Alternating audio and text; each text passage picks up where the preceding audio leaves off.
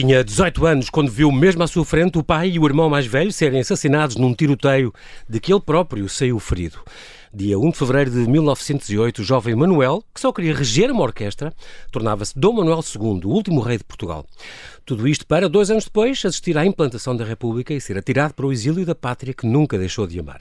90 anos depois da sua morte, o historiador João Miguel Almeida, doutorado em História Contemporânea, resgata do olvido a sua vida e o seu legado numa biografia tão surpreendente como fascinante. Quem foi, afinal, este rei perseguido por republicanos e atraiçoado por monárquicos, que foi o mais próximo, mas ao mesmo tempo o menos conhecido dos nossos monarcas. Olá, João Miguel, bem-ajas por ter aceitado este meu convite. Bem-vindo ao Observador.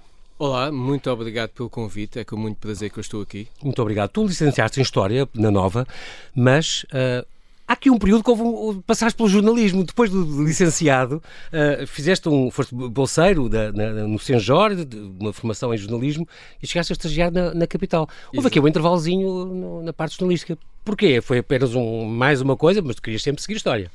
Uh, pois, uh, queria sempre seguir história. Na altura, os mestrados duravam tanto como as duram as licenciaturas. Dois, três anos. E eu cheguei a ponderar e enverdar pelo jornalismo. Tirei o curso Sem Jó, fiz um estágio na capital, uhum. uh, mas depois fiz vários. Aliás, fiz outros trabalhos fora do meio académico mas acabei por sempre voltar à academia e à investigação. Uhum. E esta, este teu fascínio pela história, João Miguel, vem desde pequeno? Gostavas de história? Tens alguém na família? Ou sempre te uh, apaixonou a vida dos reis e a história de Portugal? Qualquer coisa? Uh, vem desde pequeno. Aos 10 anos já dizia que queria ir para a história. Ah, aos 8 anos li uma biografia do Benjamin Franklin. Ah, Talvez sim. tenha sido para aí um primeiro livro a sério que, que, eu, que eu li. Uh, e sempre, sempre me interessou a é história. Sim. Uhum. Tu depois uh, tiraste mestrado então em História dos, dos séculos XIX e XX, variante do século XX, uh, com, este, com esta tese sobre a oposição católica ao Estado Novo, aliás, é o nome de um livro que, tu, que acabaste depois por, por editar. Uh, tese essa que levou, foi premiada, levou uma menção honrosa da Fundação uh, Mário Soares. E depois doutoraste em História Contemporânea, então, com uma tese sobre os católicos e política na crise do liberalismo, o percurso de António Lino Neto. És investigador, foste, é professor auxiliar eh, da Universidade Aberta, tens estas áreas de investigação que tu gostas muito, a história comparada, o Estado Novo, a Igreja Católica, a Primeira República, um período tão, tão, tão controverso e tão conturbado. Um, e há aqui só um pormenorzinho, há quase 20 anos, deste uma conferência no, no Centro de Estudos de História Religiosa, uma coisa ligada à Católica, aqui de Lisboa, sobre artes marciais e universos religiosos. Isto porquê? Porque tu praticavas Kung Fu, imagina? É, praticava Kung Fu no Clube Atlético de Alvalade. Aqui bem perto. Com essa grande referência referência do Kung Fu em Portugal, que é o Guilherme da Luz. Okay. E, portanto, também colaborava no Centro de Estudo de História Religiosa da Universidade Católica e tive um convite para relacionar os dois temas, a, a história religiosa e, a, e, as artes marciais. Mas e, de facto, relaciona-se? Alguma sim, relação? Sim, uh, bastante, bastante. Eu, ultima, eu ultimamente tenho praticado uh, karatê e, uhum. por exemplo, no karatê há uma grande ligação ao budismo e uhum. há, há, vários mestres de karatê eh, portugueses que têm ligações ao budismo. E estamos a falar da parte zen e dessa parte de, de elevação espiritual e este género de ligações que se pode fazer à religião? Exatamente, exatamente. Com essa parte do domínio, do controle. Do... Sim. Em alguns casos, enfim, ligados a religiões mais, mais tradicionais, como o budismo, noutras casos, assim, numa. Um, numa onda vai lá mais new age, em que Exatamente. as pessoas que praticam vão buscar um bocadinho a todo lado e, e, têm, e constroem a sua própria espiritualidade. E eu estou, eu, eu, eh, enfim, passei por esses Sim. dois universos mais, mais disciplinados e mais e mais, mais fora.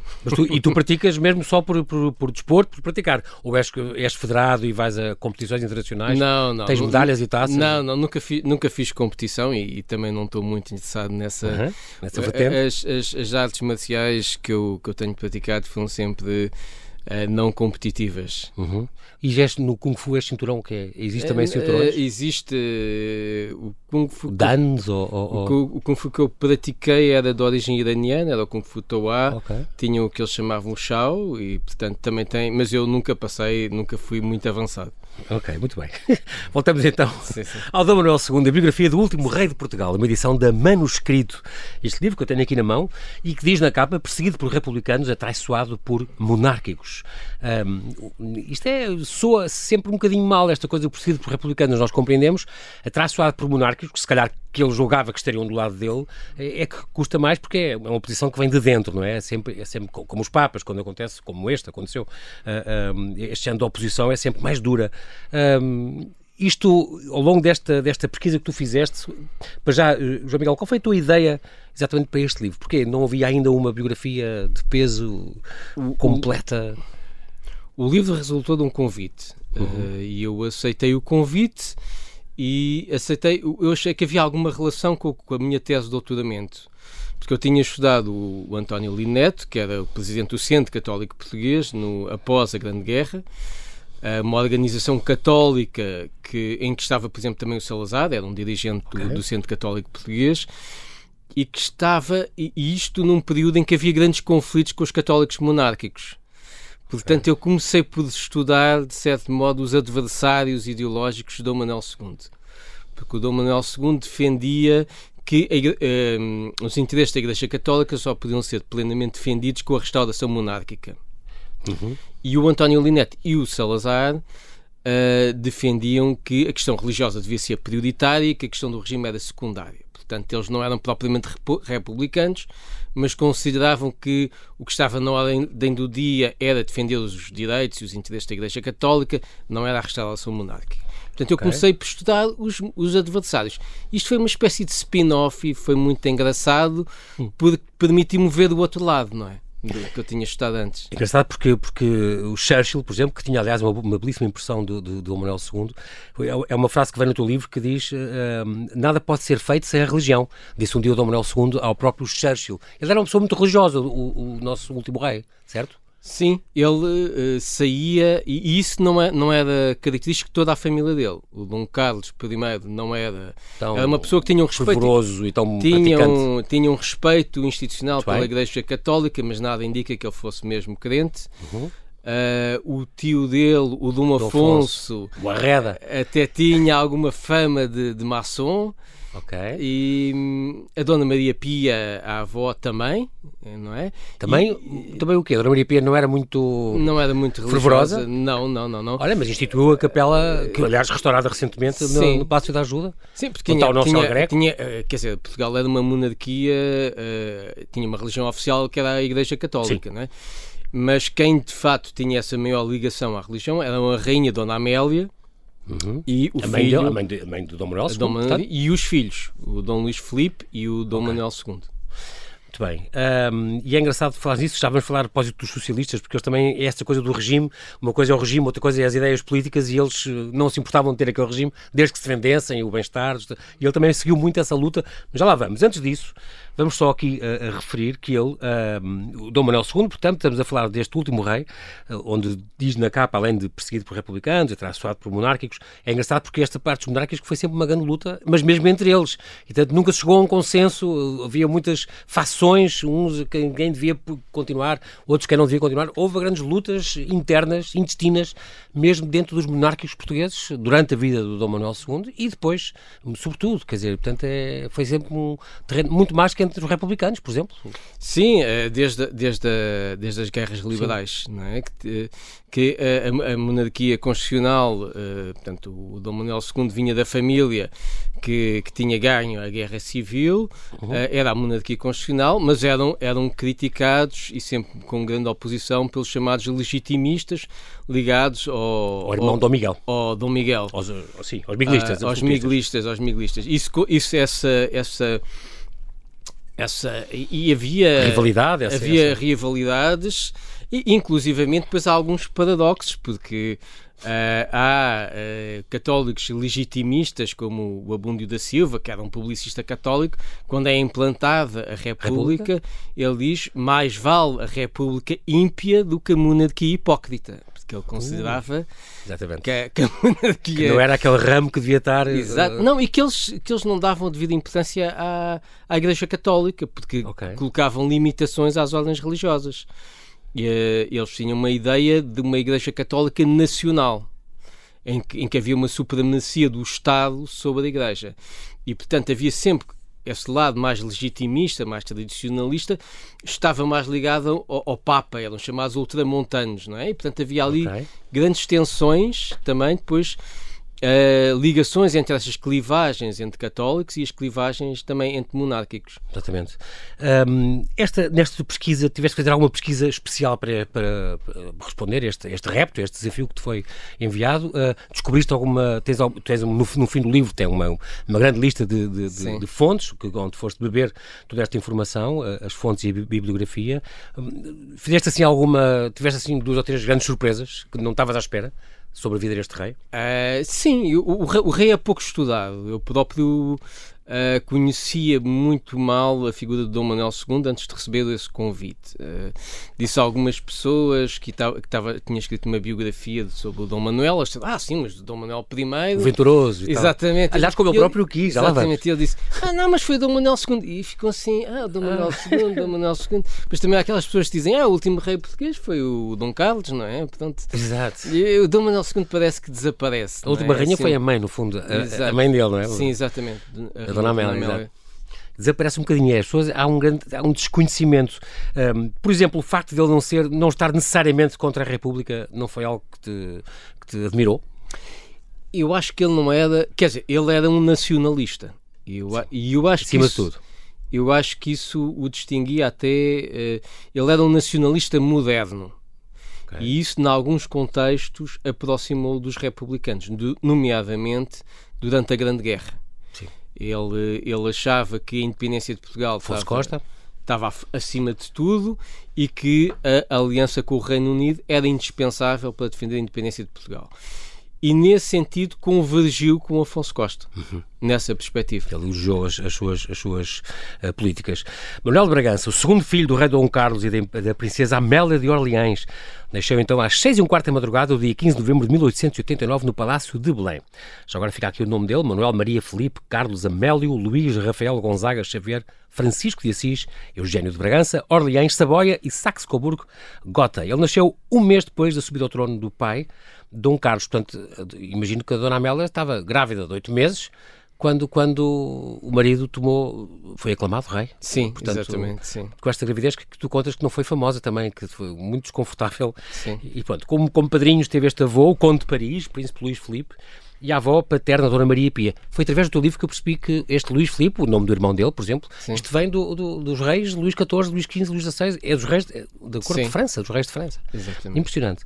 Eh, quem assistiu depois ao seu batizado foi o próprio tio-avô, o imperador Dom Pedro II, irmão da Dona Maria II, que tinha sido, no dia em que ele nasceu, no dia em que Dom Manuel II nasceu, tinha sido implantada a República no Brasil, portanto tinha ficado deposto também nesse dia. Outra coincidência uh, engraçada.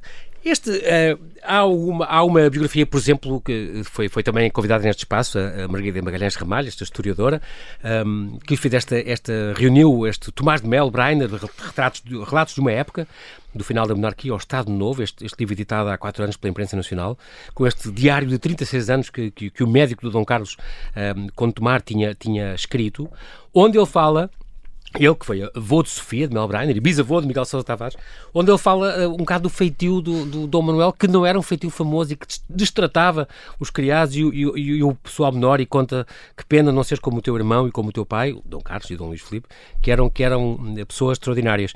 Tiveste alguma noção ao ler os escritos dele, as cartas dele, que ele seria uma pessoa com um feitio difícil? Bem, ele quando era criança, ele tinha a alcunha da alma agitadíssima. Uh, por, sério? por contraste com o Dom Luís Filipe, que tinha a alcunha do, da alma sereníssima. Portanto, devia ser uma pessoa hum, agit, agitada. Hoje facto. diríamos hiperativo, se calhar. Exatamente, exatamente. exatamente. Há vários testemunhos uh, nesse sentido. Agora, em relação ao, ao testemunho do Dom Tomás de Mel Brainer, uhum. Uh, eu não encontrei depois nenhuma confirmação de outra fonte. Uh, é a fonte única que fala disso, que é, conviveu com ele, não é? Exatamente. E há... dizer que pena ele tratar assim os empregados, os criados. Mas a ideia que eu tenho é que ele depois terá evoluído. Também, também encontrei Sim. um testemunho em que ele de facto uh, tinha uh, destratado um criado e tinha levado nas orelhas da mãe, da, da rainha Dona Amélia, digamos assim. E, e, e portanto terá Sim. corrigido a sua essa sua tendência, postura, exatamente, sua, uh, sua postura, atitude. Exatamente.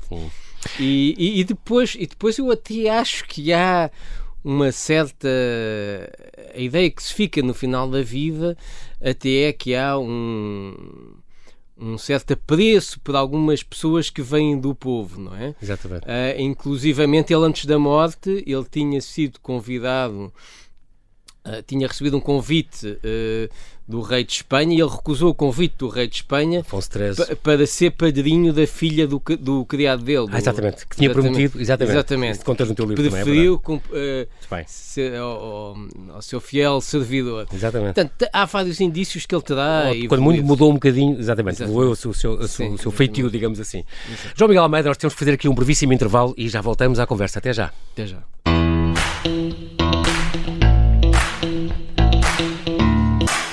E estamos a conversar com o investigador e historiador João Miguel Almeida, que nos traz a biografia do último rei de Portugal, Dom, Dom Manuel II.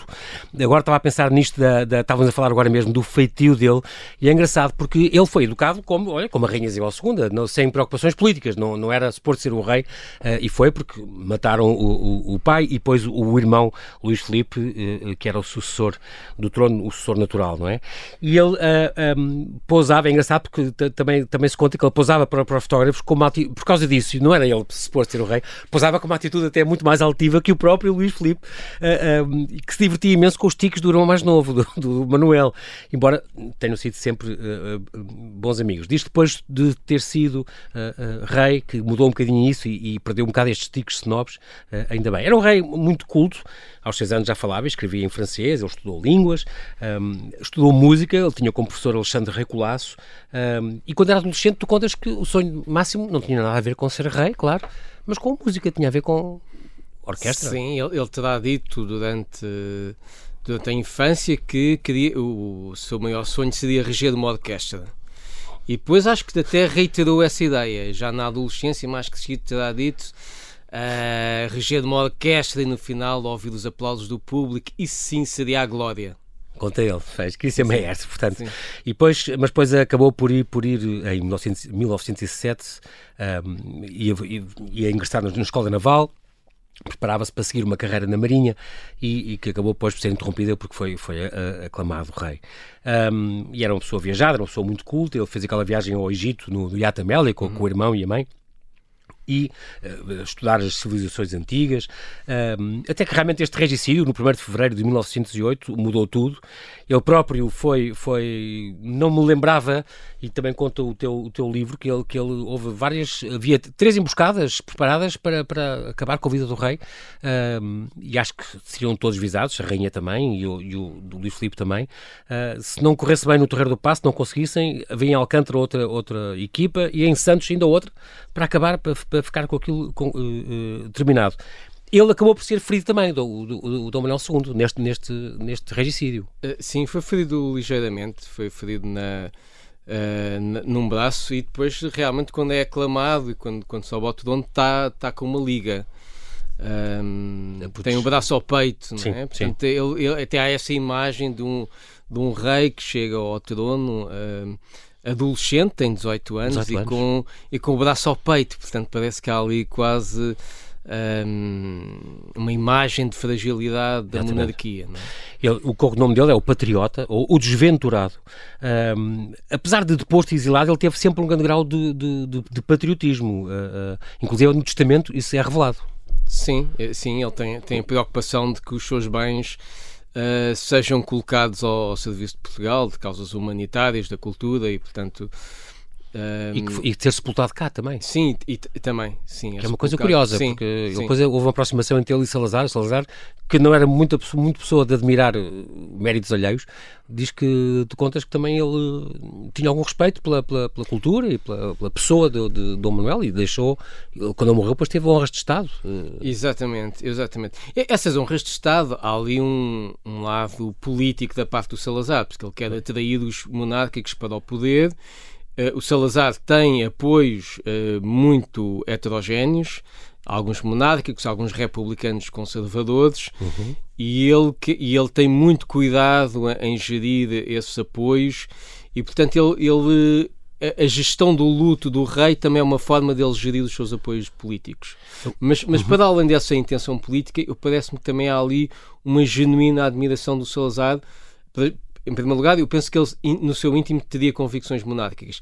Mas o que eu achei mais surpreendente é que eu acho que ele tinha uma certa admiração até pessoal eh, pelo Dom Manuel II, inclusive pelas suas qualidades intelectuais, que geralmente não são muito não são muito reconhecidas e como um grande estudioso que ele era, bibliófilo, uh, uh, os monárquicos chamavam-lhe, é outros, não é cognomes, mas chamavam-lhe também o estudioso, ou o, o, rei bibliófilo, o rei saudade, pela saudade que deixou, era um título também que, que lhe era uh, atribu, atribuído.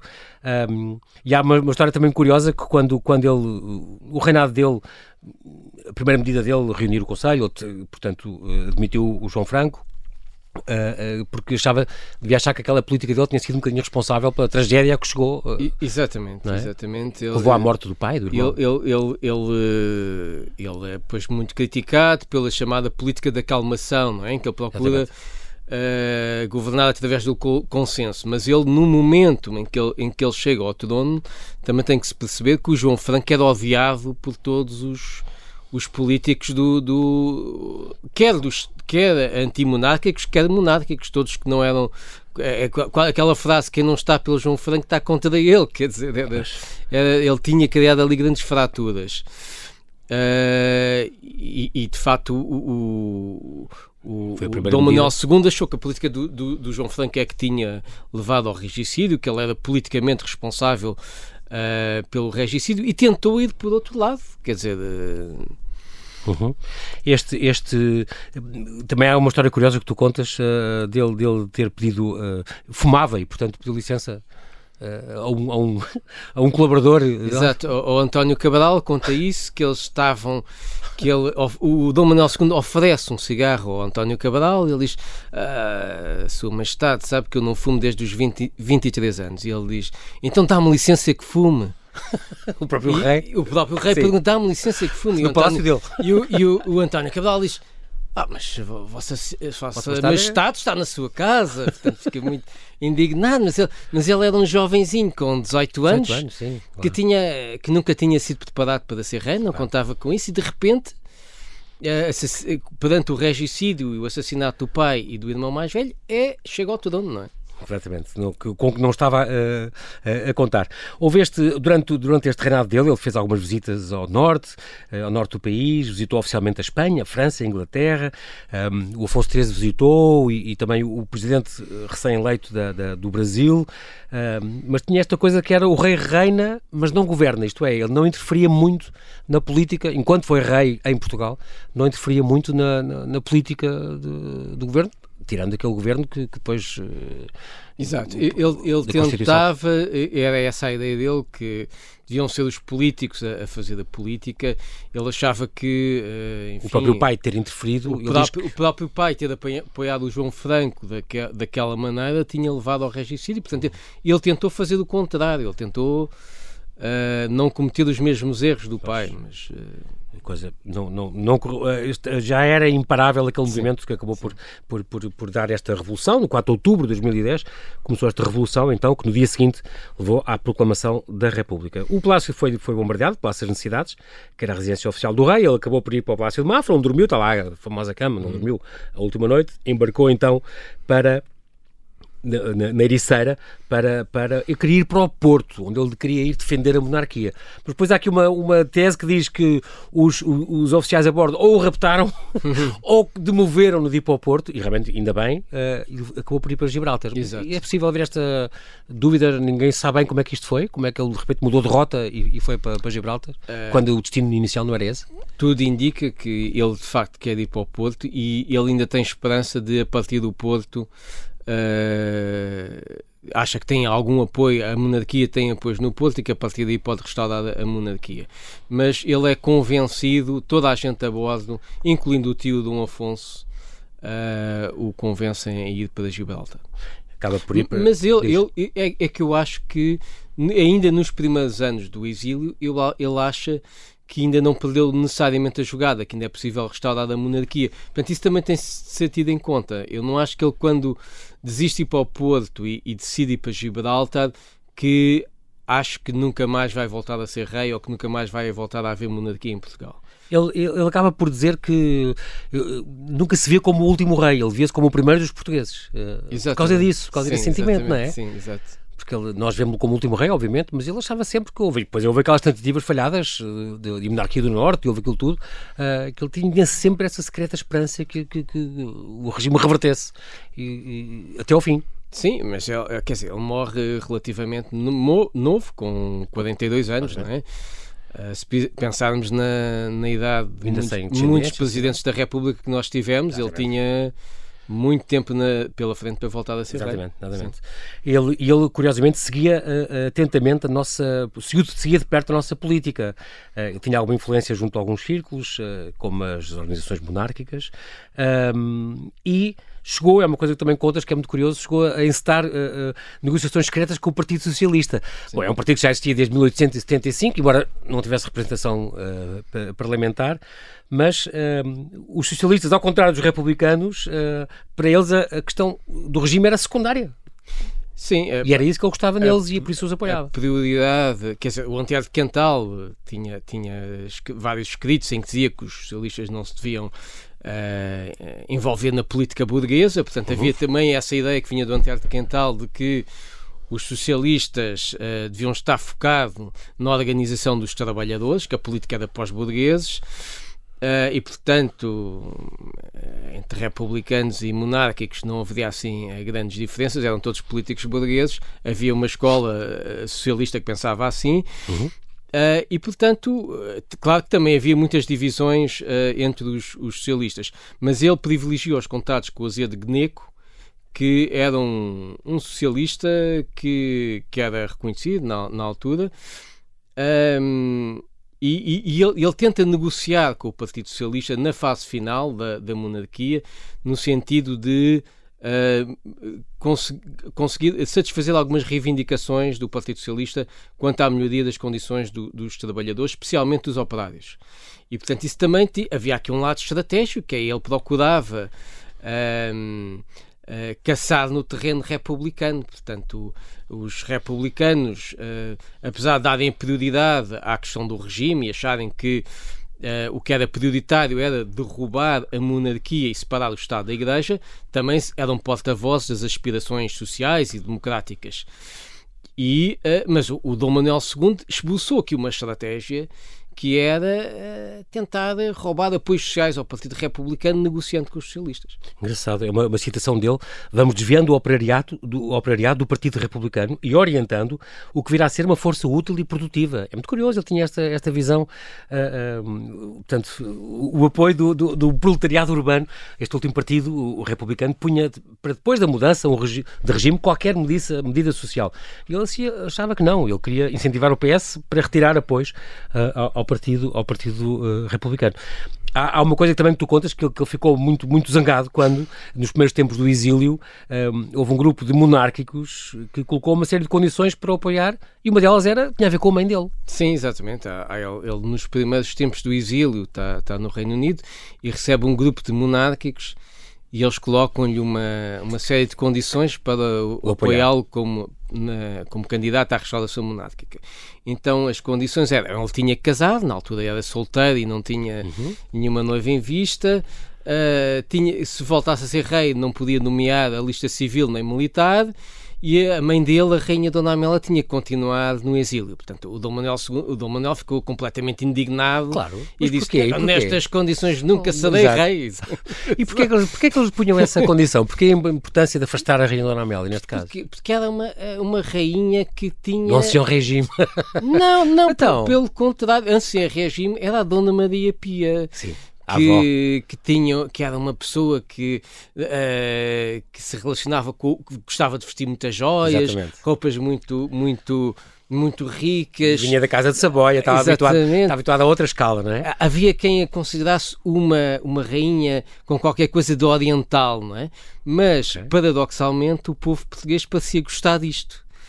Uh, e a, a, dona, a rainha Dona Amélia. Estranho que era, vinha daquela, era francesa e portanto vinha daquela tradição do catolicismo social francês, dava muita importância à cultura, uh, dava muita importância às obras sociais. Sim, mas também fundou a coisa do, do, do, dos, dos tuberculose, fundou todas Exatamente, esse... tinha uma série de obras sociais, uhum. mas a rainha Dona Amélia não, era considerada beata por, por causa dessa sua ah, ligação okay. ao catolicismo e portanto o, o anticlericalismo republicano embirrava especialmente então, com a, a Dona Amélia, então, exatamente. Sim, sim. E depois havia intrigas, que ela tinha uma relação lésbica e etc. Portanto, havia, havia várias intrigas até sobre a vida, um pouco contraditórias, não é? Porque, por um lado, diziam que era beata e que só estava com os juízes, por outro lado, diziam que tinha uma vida devassa.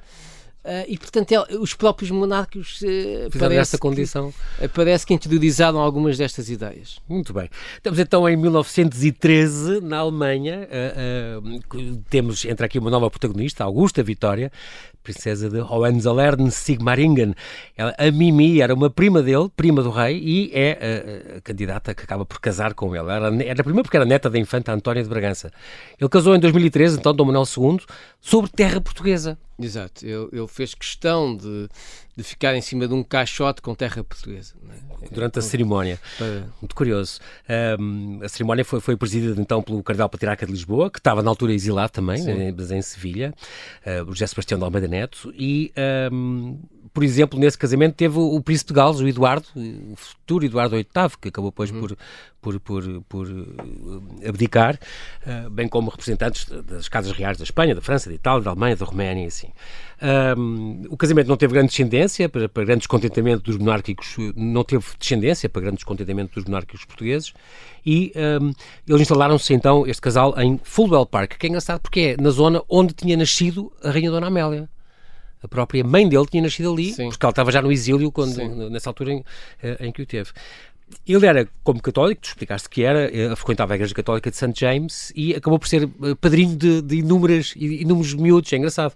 Foi, foi, padrinho de batismo de várias dezenas de crianças. E no hoje, naquela zona, diz que há o Manuel Road e o, e o Lisbon Avenue, o Portugal Gardens, uma coisa muito, muito engraçada. Ele, um, entretanto, veio a Primeira Guerra, e ele era um, feroz partidário que devia, devíamos entrar na guerra e, e, combater. E ficou muito, ficou meio triste quando, quando foi depois colocado como oficial na, na Cruz Vermelha eh, britânica, se não me engano, e foi o trabalho dele. Ele colocou-se à, à, disposição do, do rei de Jorge V.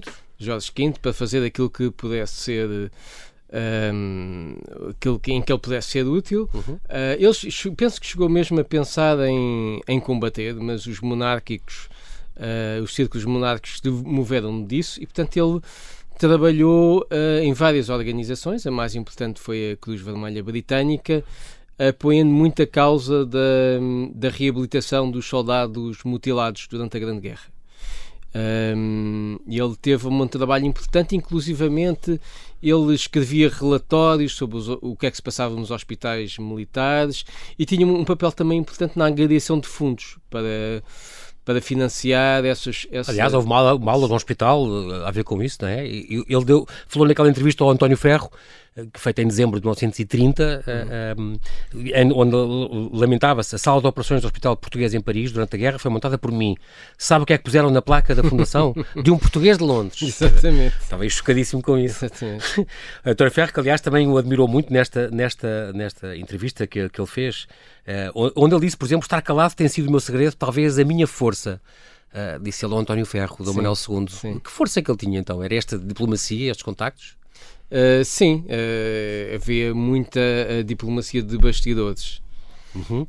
Ele, um, às tantas, engraçado, estás a falar disso, que ele nunca, nunca, se viu como último rei, aliás, até ao fim, até morrer, assinava Manuel R, não é? Manuel R, portanto, Manuel Rei, sim. Ele, ele... Eles, após fracassarem todas as tentativas de restauração monárquica, ele seguia de perto a política, já falámos disso, e escreveu a Salazar, preocupado porque o Estado estava a ficar cada vez mais rico e os portugueses cada vez mais pobres. Ele Exato. tinha mesmo esta, esta preocupação. Exatamente. Social, é engraçado. Exatamente. Em, em 1930 ele escreve uma carta a Salazar em que diz o Estado está mais rico, mas os portugueses estão pobres. Todos temos feito os maiores sacrifícios, mas os que têm sofrido eh, não veem o, o resultado do esforço. Engraçado, ele era conhecido pelo seu charme, pela alta sociedade Sim. europeia no seu tempo, e depois te contas este, este, este, esta história em que ele jogou ténis e flertou com, com uma das uma campeã de ténis, a francesa Suzanne Langland, e que tinha, teria namorado também com esta uh, Gabi Desliz, esta Sim. famosa uh, estrela do musical parisiense, e, e, e, teve com a Lady Ripon, que, que, tinha, que era, acolhia em casa dela o Nijinsky, e, e foi hóspede de, como, como o, o Rainer Maria Rilke, o poeta austríaco, uh, tinha uma vida, uma vida muito curiosa e cheia pela Europa fora, e, e a flor preferida, curiosamente, eram os cravos vermelhos. Exatamente. Como descobriste isso? Uh, nos relatos da, da época. Estão, estão vários relatos confirmam isso que as flores preferidas do, do, do Manuel II eram os cravos vermelhos e são as flores que são levadas no seu funeral. Portanto, a urna de Dom Manuel II Uh, em São Vicente de Fora, está coberta pelo pavilhão régio, que é uhum. é uma coroa dourada em fundo vermelho e por cima um ramo de cravos vermelhos. Curioso, ele está sepultado então aqui no Panteão Real da Dinastia Bragança, na igreja de São Vicente de Fora. Uh, o governo português autorizou então uh, o funeral com honras de Estado. Um, e depois o governo de Salazar também instituiu a Fundação Dom Manuel II, com os bens dele, os bens pessoais dele, e a Fundação da Casa de Bragança, com os bens da, da Casa de Bragança. Um, nós temos a terminar, João Miguel, que, que, que, que impressões é que tu uh, teria, ficaste deste rei? Como é que o poderias definir em poucas palavras? Um, é difícil de, de defini-lo. Penso que é, é, um rei que tentou uh, estar uh, fazer o melhor que podia pelo país. Acho, acho que era uma pessoa. Uh, tentou ser uma pessoa decente, uh, mesmo não, não podendo ser rei, uhum. fazer aquilo que podia uh, pelo, pelo seu país e pela humanidade. acho, que era, era, acho que era um humanista e tentou fazer aquilo que podia, não é? Tu tens alguma nova biografia régia no preelo ou não? Não, não. Tenho muitas ideias para publicar outros livros, mas não são sobre. Uh, talvez, Vamos ver, mas espero que sim. biografia, sim, sim. Muito bem, nós não temos tempo para mais, mas quero-te agradecer. João Miguel Almeida, muito obrigado pela tua disponibilidade em falar ao Observador e com trazer a vida deste rei. Agora, citando o António Ferro nesta entrevista que lhe fez, Dom Manuel fingia viver em Inglaterra, mas continuava de facto a ser rei na nossa maior possessão, na saudade. Muito obrigado, João Miguel, bem-ajas. Muito obrigado.